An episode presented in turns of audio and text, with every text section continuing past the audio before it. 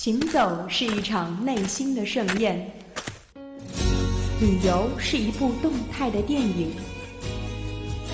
读万卷书，行万里路，旅行天下，享受旅游的乐趣。阵阵晚风吹动着松涛。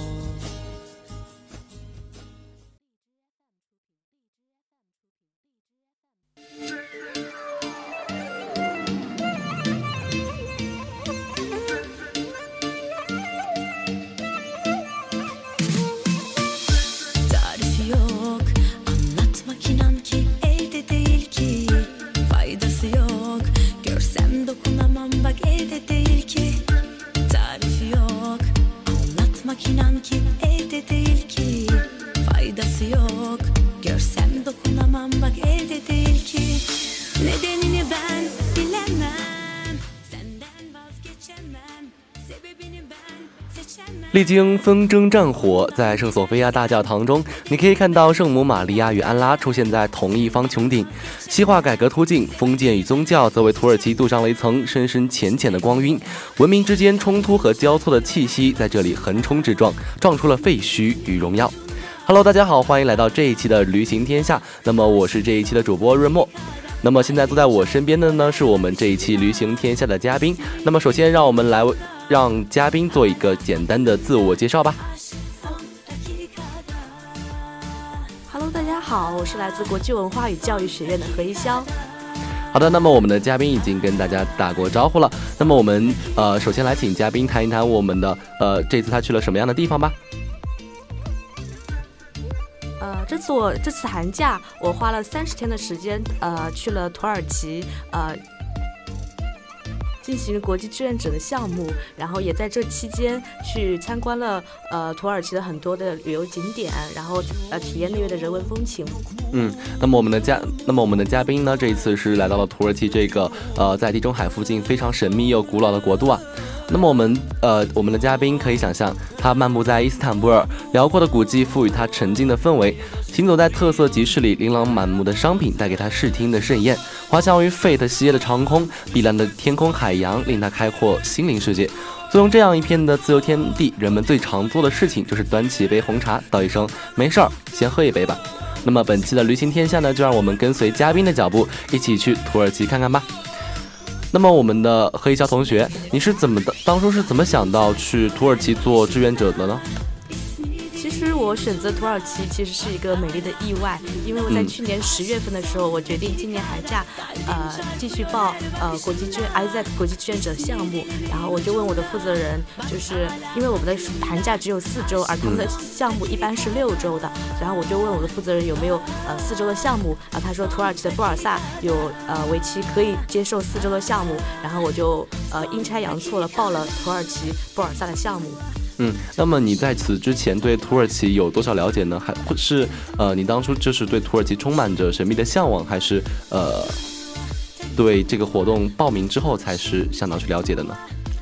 呃，其实我之前对土耳其有着呃零零散散的一些了解，就是比如说在呃斯威格的呃人类群群星闪耀时的第一章就写到了穆罕默德当时伊斯坦布尔战役的一些场景，所以我对他只是有这样子的一些。呃，模糊的一些印象，并没有对他有很深刻的了解。然后这次旅游，呃，这次呃志愿之行的过程当中，才呃慢慢的去了解这个国度，然后了解它的文化和它的风情。嗯，那可以说其实是一场说走就走的旅行了。可以这么讲吧。嗯，那么看来这次土耳其土耳其之旅是带给你非常呃非常深刻的印象了。那么呃，瑞摩想问你，就是这次土耳其之土耳其之行，你对土耳其的第一印象是怎样的呢？它给你留下的是一个是怎样的印象呢？可以用一个词语简单的概括一下吗？如果说用一个词语概括，那你觉得最哪个词语最适合呢？是神秘、古老，还是恢宏、大气？是兼而有之吧，就比较包容。包容，包容，包容是土耳其给你的第一印象。那么具体它包容你哪些地方呢？你觉得？呃，为什么这座城市带给你这样的一个感受呢？因为比如说伊斯坦布尔，它作为亚亚非欧然后三大洲的一个交界地，然后它自然而然的在这么几千年的历史当中，然后它就汇集了各方来的文化，然后它就呃以一个包容的姿态，然后立在这样子的一个交汇点，呃交汇点上。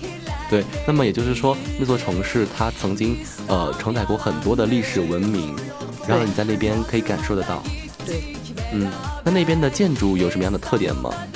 呃，建筑对我来说印象比较深刻，就是有一次我们去呃伊斯坦布尔的加拉泰塔塔上，我登灯塔就可以俯瞰到整座伊斯坦布尔的呃风光。然后你会发现，伊斯坦布尔虽然是一一个国际化的大都市，但是你呃很难看到这样子的高楼大厦。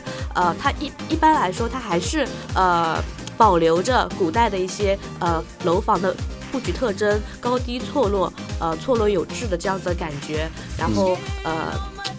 很有奥斯曼帝国的那种风格是吗？对对对，嗯，那么呃，在奥在在土耳其，在伊斯坦布尔，令你觉得呃非常呃非常有特征的一点，是不是那边的清真寺是非常的令人印象深刻的？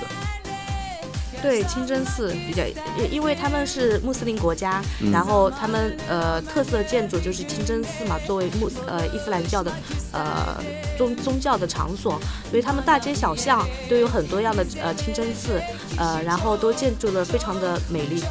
嗯，那么呢，我们知道其实呃伊斯坦布尔它是一个非常有文化底蕴的一个国家，是的。那么我们呃润墨看过一部电影啊，就是说呃穆斯林的葬礼，那么。哦，穆斯林的葬礼，它是一本小说。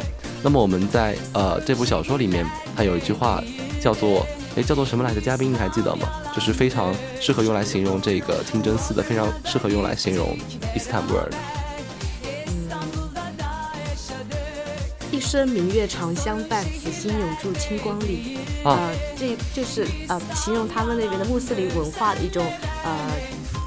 清清真的感觉，然后心与月，然后一种给人非常纯净，然后呃很干净，然后很心灵那种呃朝圣那种朝圣的感觉，就跟我们知道的一些清真圣地，就比如说呃呃像中东那边的一些圣城麦加之类的一些大城市一样，可能它承载的就是那样的一种。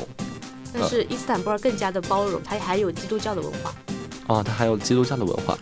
对。这也是之前你曾经提到过的。嗯，那么曾经，呃，有一个诺奖得主奥尔汉·帕慕克，嗯，他曾经写过一本小说，也就是《伊斯坦布尔：一座城市的记忆》。对，嗯，它里面有一个呃专门提到的一个词，一个称谓，叫做“呼愁文化”。对，嗯，那么我们的嘉宾在那边有没有感受到这样的，呃，小说里的文化对在这在这座城市中有没有这样的一个具体化的呈现呢？具体化的呈现就可能比较浪漫，比较优异，给人这样子的感觉，就是，呃，可能你身处其中，你会就会有这样的感觉。嗯，好的，那看来我们还是呃需要跟随我们的嘉宾的脚步，一起去土耳其，呃，当地去走一走，看一看，领略一下，才能感受到这种所谓的呼愁文化。嗯，那么呢，我们的嘉宾，呃，我们的嘉宾易潇，你是第一站到了哪里？到了哪座城市呢？第一站，我们飞机降落在伊斯坦布尔，然后我们就呃前往我们所要呃志愿的嗯志愿项目所在的地方布尔萨。啊，那么布尔萨这个城市，我们可能很对于很多听众来说，呃，甚至对于润木来说也是非常的陌生的一个城市啊。它跟伊斯坦布尔呃有什么样的区别呢？伊斯坦布尔和布尔萨很近，大概大巴坐大巴的话大概就呃三个小时，坐轮船的话可能就两个小时这样子的一个距离。呃，布尔萨曾经担任过呃布尔呃奥斯曼帝国的一百年的首都，嗯，一百年的首都，一百年的首都就是一四五三年奥斯曼帝国建立嘛，然后它大概在一五。呃，十十六世纪中叶到十七世纪中叶，他担任呃担任奥斯曼帝国的首都。其他时期的奥斯曼帝国首都是伊斯坦布尔。嗯，那么我们看到布尔萨拉它其实是在乌鲁达山脚下的。对。嗯，那个乌鲁乌鲁达山也是非常有名的一个景点。对，乌鲁达山是非常呃土耳其来说非常有名的滑雪圣地。嗯，那么听起来我们的嘉宾是呃肯定去那边滑雪曾经体验过。哦，对。不知道感触如何呢？我没有真正的滑雪，我们只有就是呃，因为我对可能呃，因为我自己的膝盖不是特别好，然后我就担心呃摔摔跤什么的。然后我们当时没有真正的滑雪，我们只有呃弄了一块塑料袋，然后坐在上面滑下去，但是非非常的刺激，也非常的难忘。就是跟其他滑雪者其实滑的路程是一样的，对，但是我们用的工具不一样，有没有用真正的滑雪工具滑？这样感觉那个滑雪工具我们感觉有点危险，然后我们就没有尝试。嗯，那么其实也是一种非常难忘的体验。对，嗯。那么我们在最开始的时候有讲到，就是说我们的嘉宾易潇他是通过做呃志愿者这样的一个身份出去进行呃游玩和交流的。对。那么不知道。呃，在那边的学校做志愿是一种怎样的感受？呃，我们呃是在当地的高中，然后与当地的高中生进行交流，然后展示自己国家的文化，包括我们同行的在同一个高中的志愿者，还有另外来自摩洛哥、埃及和呃突尼斯的。然后在这个过程当中，我们也了解了他们三个国家的文化，对我来说也是一种视野上的开拓。嗯，那么呃，他们交流了，你们既然交流了那么多国家各自国家的一些情况啊，那么。呃，我想知道易潇，你是给那边的学生上了有关于哪些方面的课程呢？呃，我主要介绍中国，然后介绍呃，就是我自己要做一个 presentation，然后呃介介绍中国。就是我们开课的那一天，当刚好是二月五号，就是呃大年初一。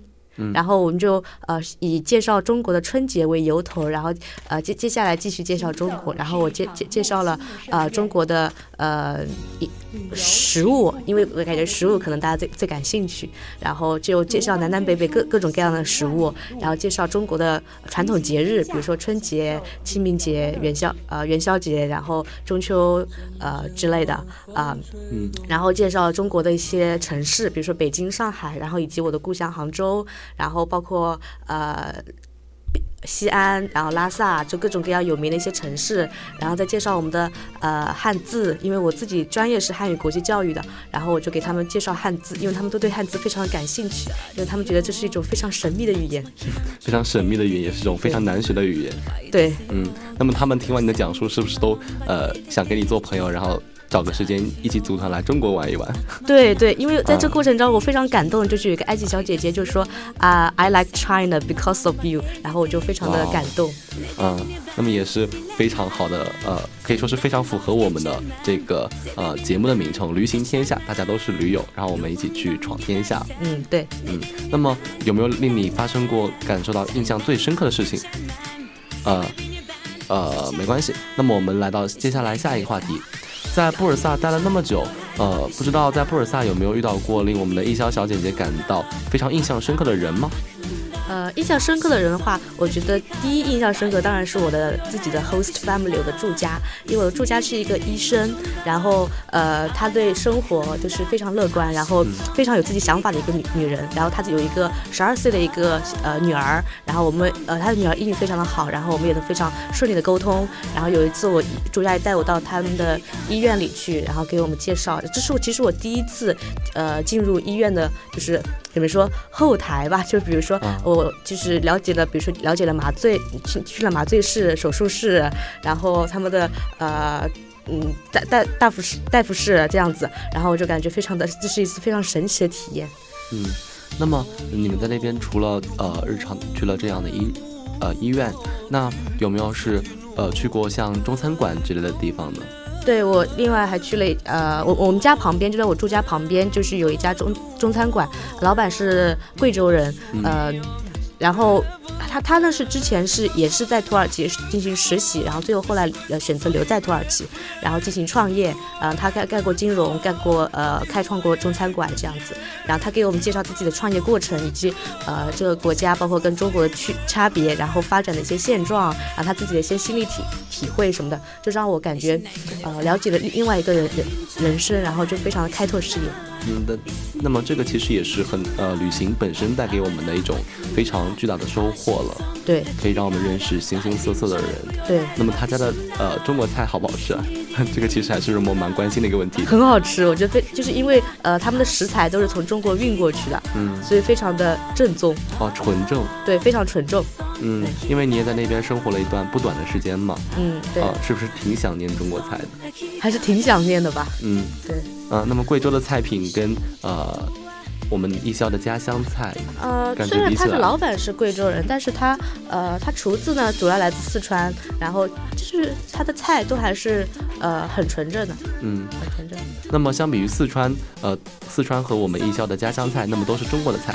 那么我们的土耳其它的正宗的菜系跟中国菜比起来，又是怎样的区别呢？呃，我觉得差别还是很大的。土耳其如果有一点跟中国菜相似的话呢，可能跟新疆西北那边的菜系可能有一点点相似，但是总体来说跟中国的呃食品是相差很大的。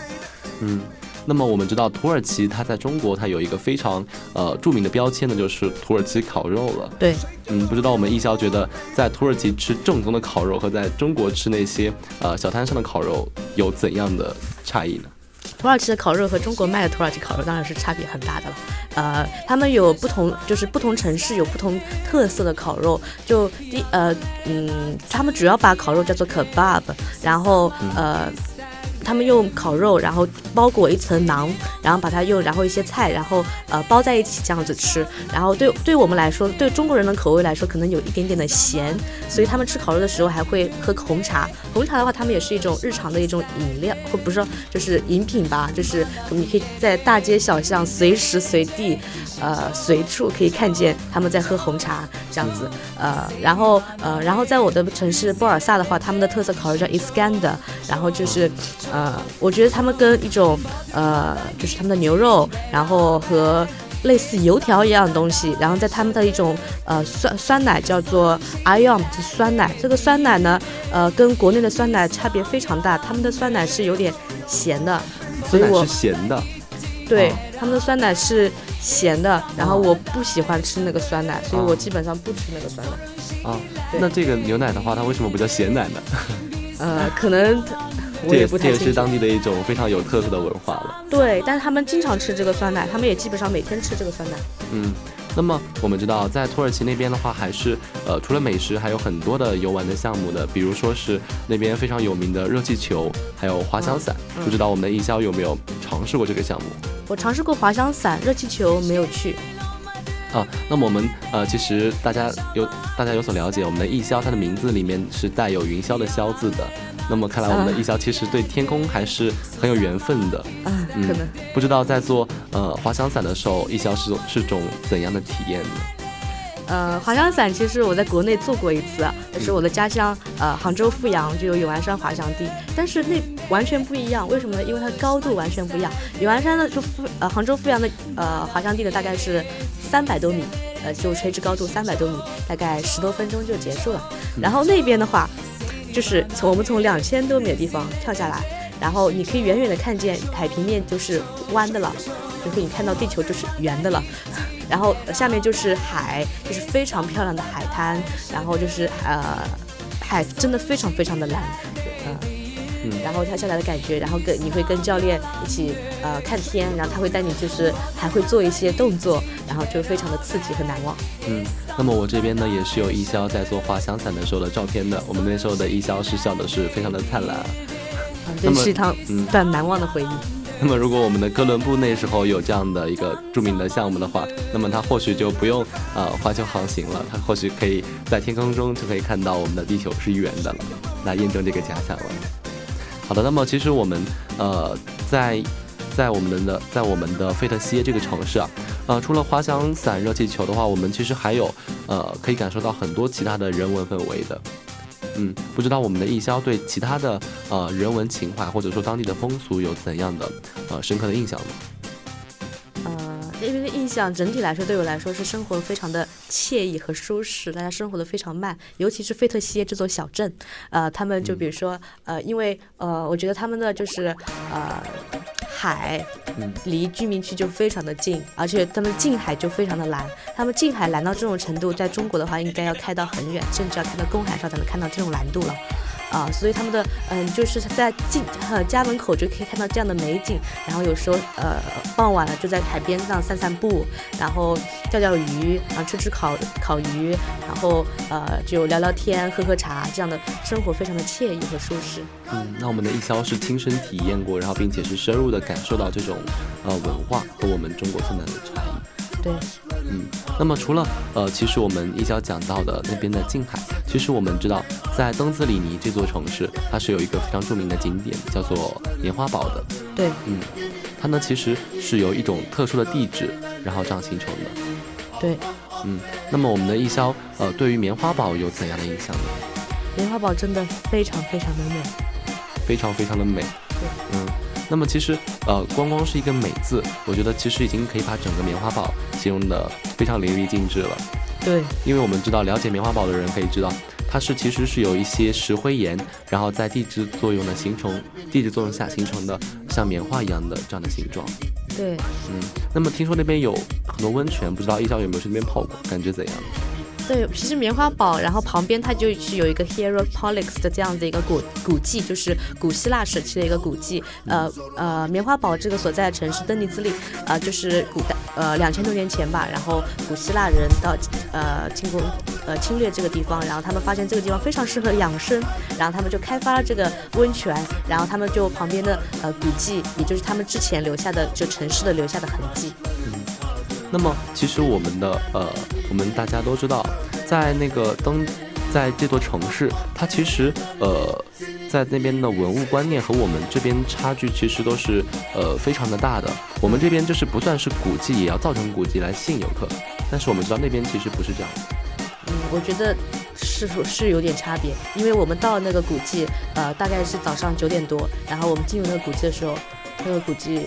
没有人，完全没有人，就然后就根本就就是就放在那边，就非常的安静的呃放在那边为你讲述这样子的历史。然后我和另外一个呃女孩子，然后就里面就是在里面感受的话，就非常的呃舒适，然后对，非常的舒适，非常惬意，在里面感受历史这样子的感觉。嗯，可以说是像是一个人被历史紧紧的包围了。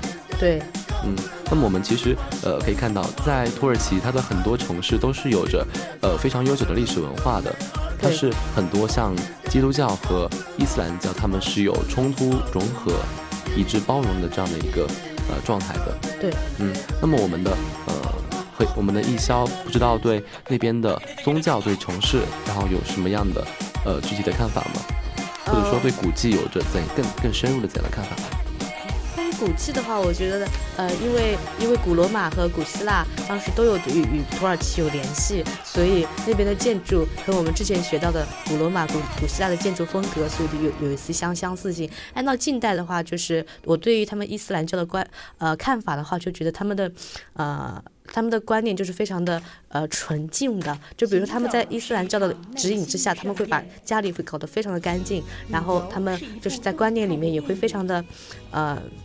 求求善，然后求善，对求善，然后就是内心也非常的纯净。我觉得这样子，呃，可以给人内心一种纯净的这种感觉吧。嗯，那么我们呃，其实易潇不知道有没有有没有那种感受，就是呃，不知道那边的嗯宗教和文化有没有具体体现在那边的建筑和古迹上呢？然后建筑和古迹上体现的非常明显，就比如说清清真寺，然后以及呃他们的呃平时的房屋的这种风格。他们平时的房屋风格是怎样的？房屋风格主要是奥斯曼帝国时期的风格。啊，奥斯曼帝国时期就是那种非常的复杂、非非常的呃繁华的那种样子吗？呃，我可以用一个词来叫简而。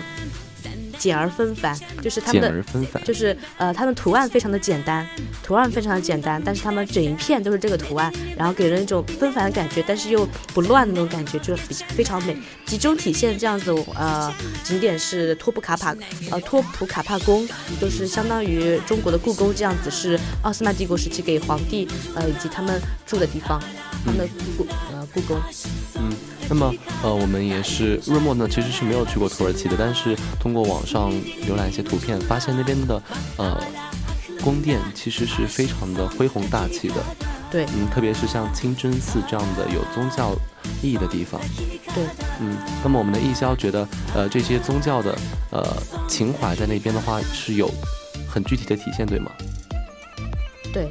嗯，那么我们艺潇对那些嗯清真寺和呃清真寺和伊斯兰教的呃仪式啊什么样的，有没有过仔细的观察？有过，呃有过，但是其实呃我我有过，但是不是是土耳其人。我有一次呃呃观观赏过，可以说观赏嘛，就是呃。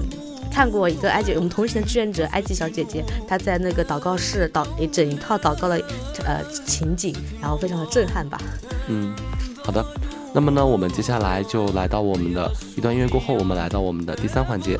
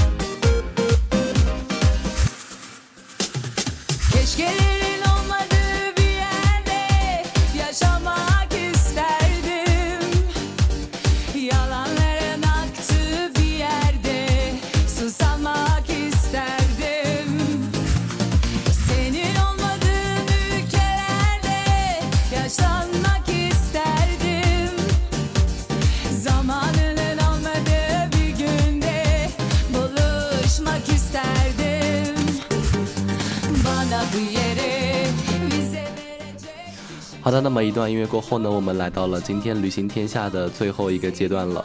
呃，不知道在呃在节目的最后啊，不知道我们的易潇给我们的听众，呃，如果日后想去土耳其的话，会有怎样的建议呢？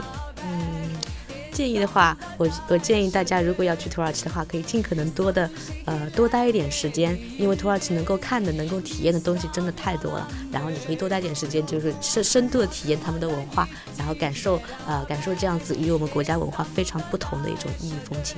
嗯。那么也是非常感谢我们国际学院的何一笑同学做客本期的旅行天下了，并且能够和我们分享他精彩的故事。